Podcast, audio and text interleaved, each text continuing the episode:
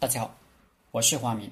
这节课我们接着分析地形篇原文：“爱行者，我先居之，必迎之以待敌；若敌先居之，迎而勿从，不迎而从之。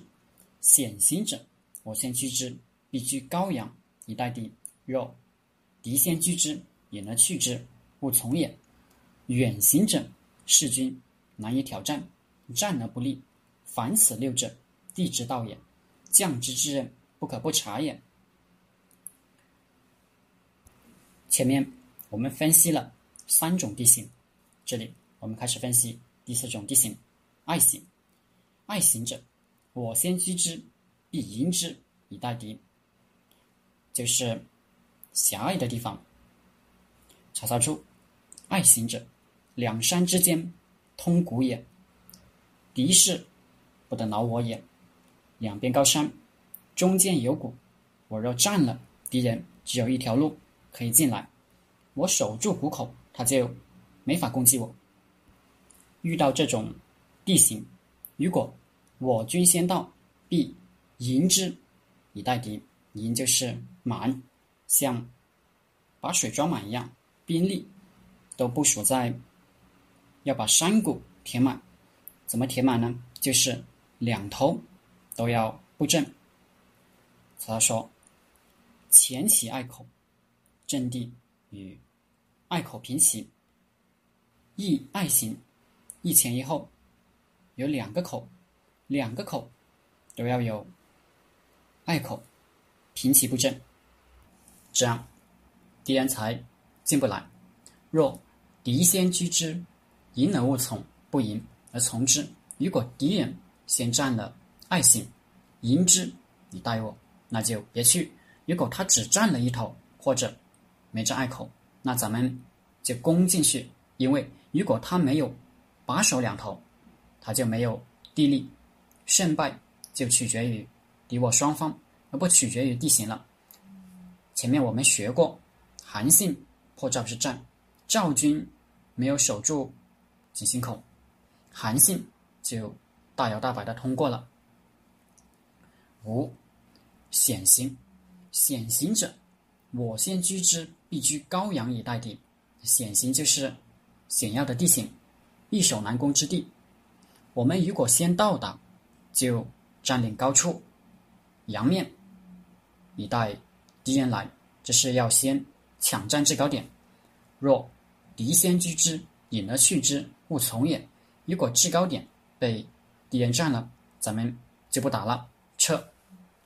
杜牧注：险者，山峻谷深，非人力所能作为，必居高阳以待敌。若敌人先拒之，不可以争，则当隐去。阳者，南面之地，恐敌人持久，我居阴而生急。若于遥免于敌，则先居北山，此乃是面阴而背阳也。高阳两者。只可舍阳而救高，不可舍高而救阳。孙子乃统而言之也。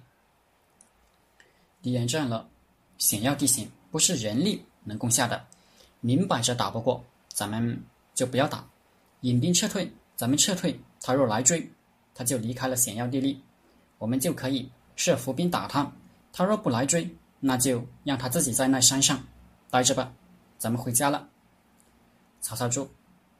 地形险隘，又不可治于人。碰到又险又矮的地形，尤其不能去攻打。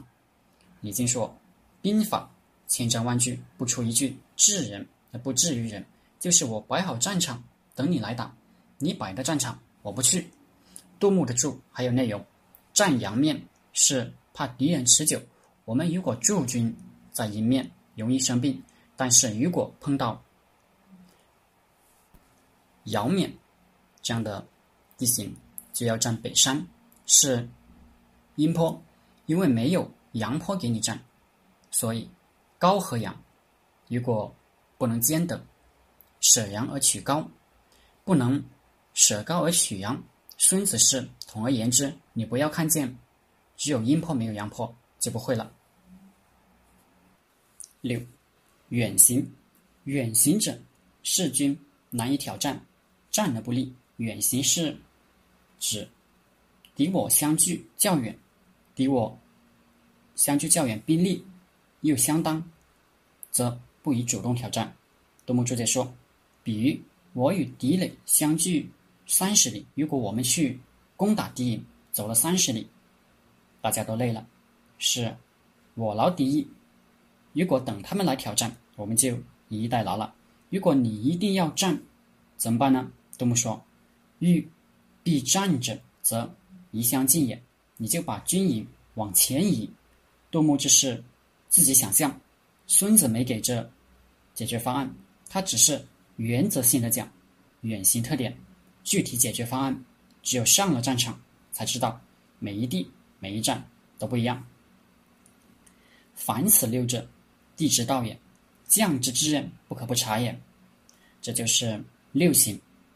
地形之道是将领的至关重要的重重大责任，不能不知道。打仗我们都愿意鼓起必胜的信心，但对于将领来说，必败的判断比必胜的信心更重要。知道自己失了先机，丢了地利，就不要打。最怕的就是不知道自己会失败，盲目去打。诸葛亮的中国梦就是统一中国。所以，他明知道自己国力不与魏国，还是矢志不渝，六出祁山，九伐中原。